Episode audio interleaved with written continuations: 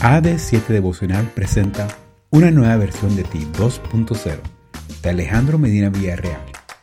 La reflexión de hoy se titula Una falsa elocuencia, 27 de julio. No le queda al necio la gran delincuencia y menos aún al príncipe el hablar con mentira. Proverbios 17:7. Johannes Tetzel, 1465 a 1519, demostró una enorme habilidad para hablar desde jovencito. En 1487 estudió Leipzig, Alemania, el bachillerato donde ingresó en la Orden de los Dominicos. Durante un tiempo ejerció como prior en Golgovia, Polonia. En 1509 sirvió como inquisidor en Polonia y posteriormente en la provincia de la Orden Sajonia.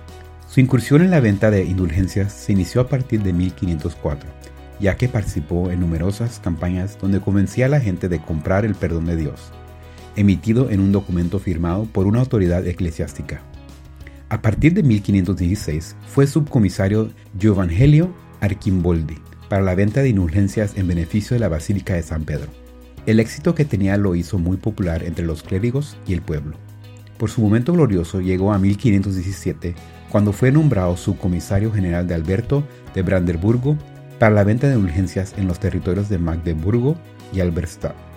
Su modo estridente, espectacular y vociferante de predicar las indulgencias, que no variaba mucho de la forma en lo que otros lo hacían, levantó las críticas de diversos sectores. Lo cierto es que se presentaba como todo un Mesías ofreciendo la salvación de los pecados a cambio de la adquisición de una indulgencia. La gente se apiñaba para conseguir el pretendido certificado.